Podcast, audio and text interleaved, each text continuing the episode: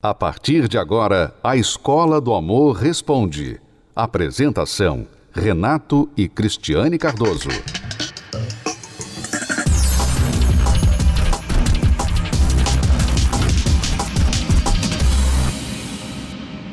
Alunos, bem-vindos à Escola do Amor Responde, confrontando os mitos e a desinformação nos relacionamentos. Onde casais e solteiros aprendem um amor inteligente. Vamos responder perguntas dos nossos alunos. Se você tem uma pergunta sobre relacionamentos e quer a nossa opinião, nosso conselho sobre o que você está passando, escreva para o programa através do site escola do amor responde.com. Ali também você encontra o WhatsApp do programa se quiser mandar a sua pergunta por áudio. Mas é muito difícil responder todos os áudios que recebemos. Então nós selecionamos alguns que abrangem muitas pessoas. Vamos agora à próxima pergunta. Aqui quem fala é Ana Paula da Silva. Estou com uma dúvida. Eu estou num relacionamento meio complicado. Estou namorando, ou melhor, ficando com uma pessoa casada. O que fazer? Sério, Ana Paula, que você está perguntando pra gente isso? Sério? Porque o que você pode fazer, o que você deveria fazer, na verdade, é criar vergonha na cara.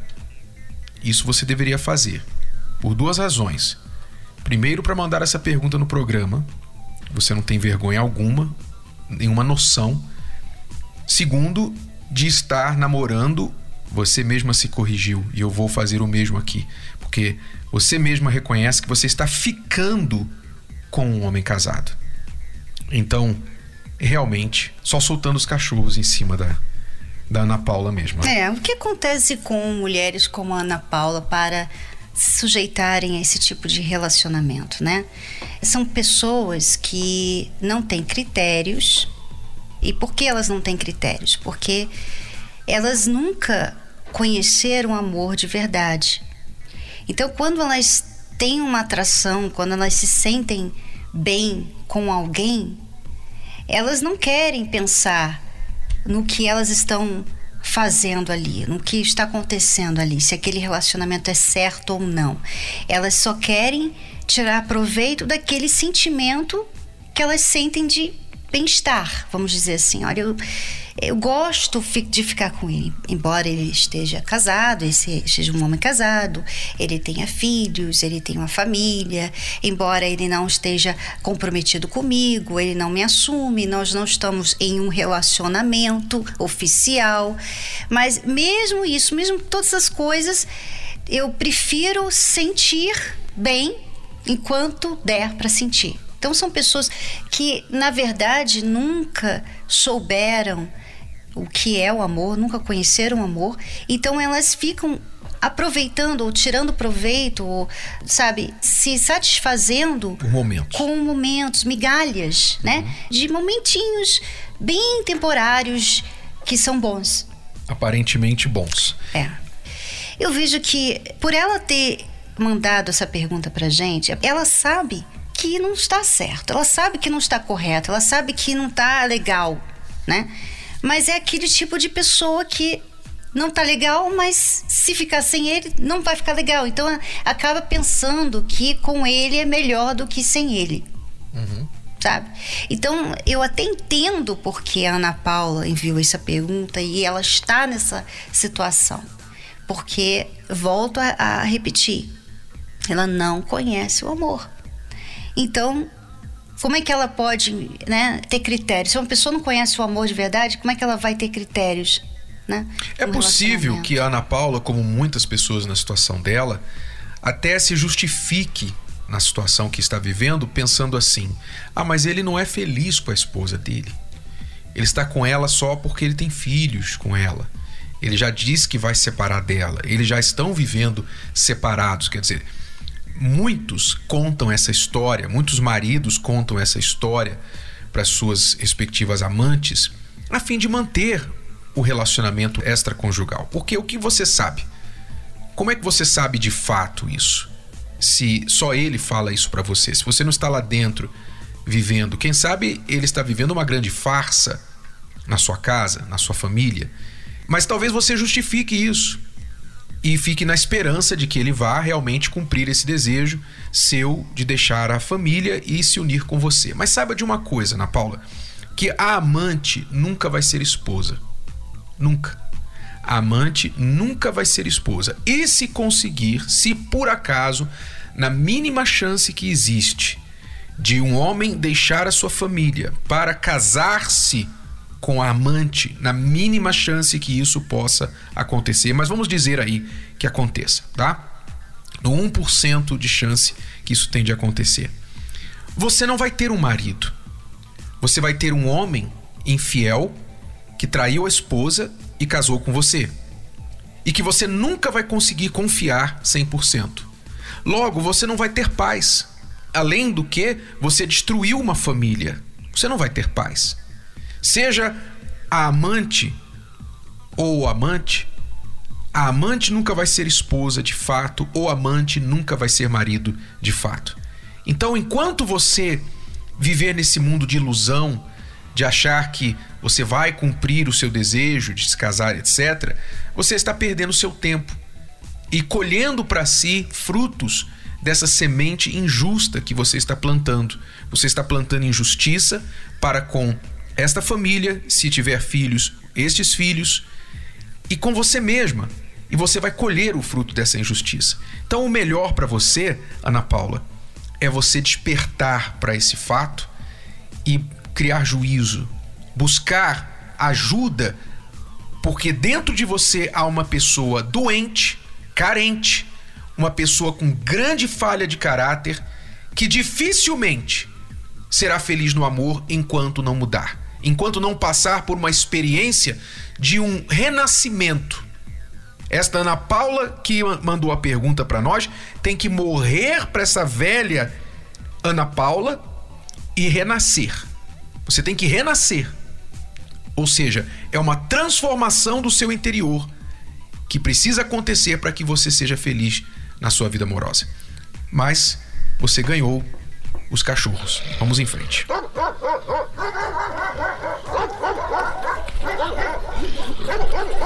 E também o balde de água fria.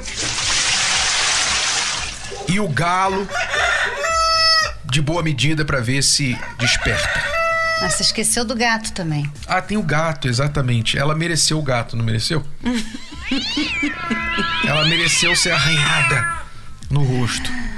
É, mas é triste, é muito triste isso, né? Mas eu, eu tenho pena, sabe, Renato? Eu tenho pena dessas pessoas, porque é, eu não acho que a pessoa faz por maldade, pura maldade. Eu vejo que a pessoa, ela não conhece um relacionamento feliz, então ela se a, adapta a esses tipos de relacionamentos que são furadas, né? Um homem casado, ou ficar com alguém, ou ficar num relacionamento que não tem assim meio, não tem um nome, né? Não é namoro, não é não é nem ficar. Hoje em dia as coisas estão tão assim meias cinzentas, né? Uhum. Não estão definidas. Elas não são definidas. E isso complica muito. Mas Ana Paula, você precisa de ajuda você precisa de ajuda. Não é só não é só você largar esse relacionamento. Infelizmente, se fosse só isso, né? Mas não é, porque é, só da pessoa estar entrando num relacionamento assim já mostra que ela tem outros problemas. Ela precisa do que nós chamamos de reconstrução do eu. Ana Paula, quinta-feira na terapia do amor, venha começar a reconstrução do seu eu. Senão você está olhando para um futuro de muita solidão e muitos desastres amorosos como você já está vivendo hoje. Mas isso se arrastando por todos os anos do seu futuro, enquanto você não reconstruir o seu eu. Nas palestras da terapia do amor, você vai conseguir isso, tá bom? O desânimo tem dominado a sua vida? Os problemas estão acabando com o seu relacionamento? As brigas destruíram o amor? E onde habitava o carinho, hoje vivem a desilusão e o afastamento. A luta parece ser em vão, porque o mal tem vencido todas as batalhas. Na terapia do amor, você encontra a força que lhe falta para transformar a sua vida. Reconstrução da vida amorosa. nesta quinta-feira, às 20 horas, no Templo de Salomão. Avenida Celso Garcia, 605, Brás. Informações, acesse terapia do amor.tv. A entrada e o estacionamento são gratuitos.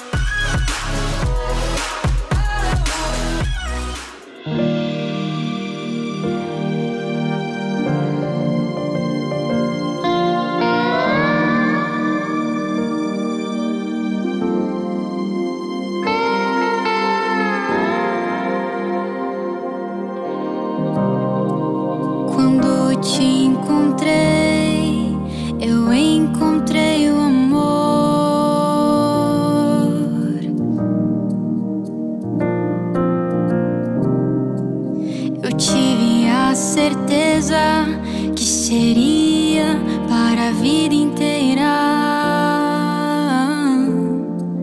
Deus nos escolheu para viver essa história de amor. A entrega nos torna um sacrificado.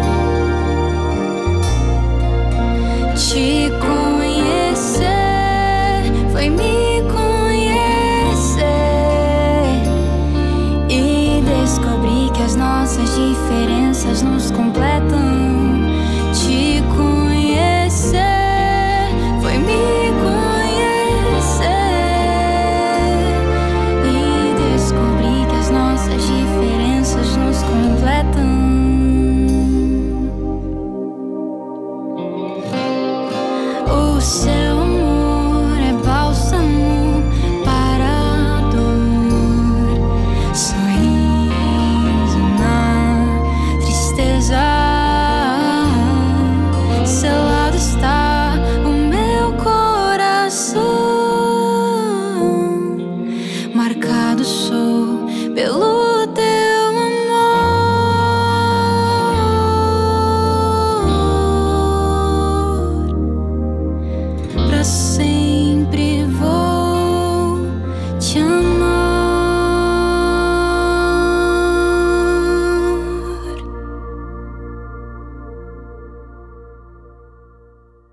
Estamos apresentando A Escola do Amor Responde com Renato e Cristiane Cardoso. Vamos aqui responder mais perguntas dos nossos alunos na Escola do Amor Responde. Aqui quem fala é a Rayane. Eu moro no interior de Goiânia, Goiás. Eu acompanho vocês, já li os, os seus livros, quase todos. Já estou no meu segundo casamento. É, eu sofro demais. No começo eu sofri muitas humilhações. Ele me largava muito em casa para sair com os amigos.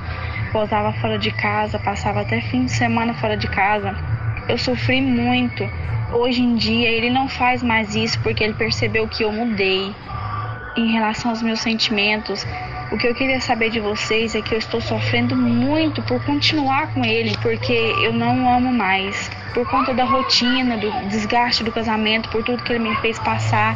Hoje eu mantenho um casamento de fachada pela nossa filha. Temos uma filha de dois anos e meio. eu não aguento mais, tá cada dia mais difícil, cada dia pior, porque todo mundo já está sacando, todo mundo já está percebendo isso e eu estou segurando a barra, mas eu não tenho aguentado mais. Eu queria que vocês me dessem uma ajuda, um conselho, uma posição, porque eu viver um casamento também por causa da minha filha, eu acho que não compensa, né? Eu tenho absoluta certeza que eu não sou mais feliz com ele, que eu não quero mais, que não dá mais certo, que não tem mais jeito. Essa certeza eu já tenho. É, essa certeza que você tem, na verdade, é uma mágoa. Você tem mágoa do que ele fez, né? Aquele tempo todo que ele estava saindo sem falar com você, deixando você sozinha. Você ficou muito magoada. Então hoje você guardou toda aquela mágoa e parece que você não ama mais. Parece que você não tem mais nada a ver com ele e que esse relacionamento é só de aparência. Mas no fundo, no fundo, amiga, é que você tem muita mágoa. Ele simplesmente parou de errar ali naquilo, né? Mas vocês nunca chegaram a se corrigir um com o outro. Uhum. Então, depois que ele parou, você já estava com tanta mágoa que você não conseguiu nem aproveitar a mudança dele e você começou a dar gelo nele. Então, o casamento fica frio, assim, claro. Se você começa a dar gelo no seu marido, na sua esposa, se você tem mágoa do seu parceiro, você vai se distanciar daquela pessoa. E aparentemente não há amor.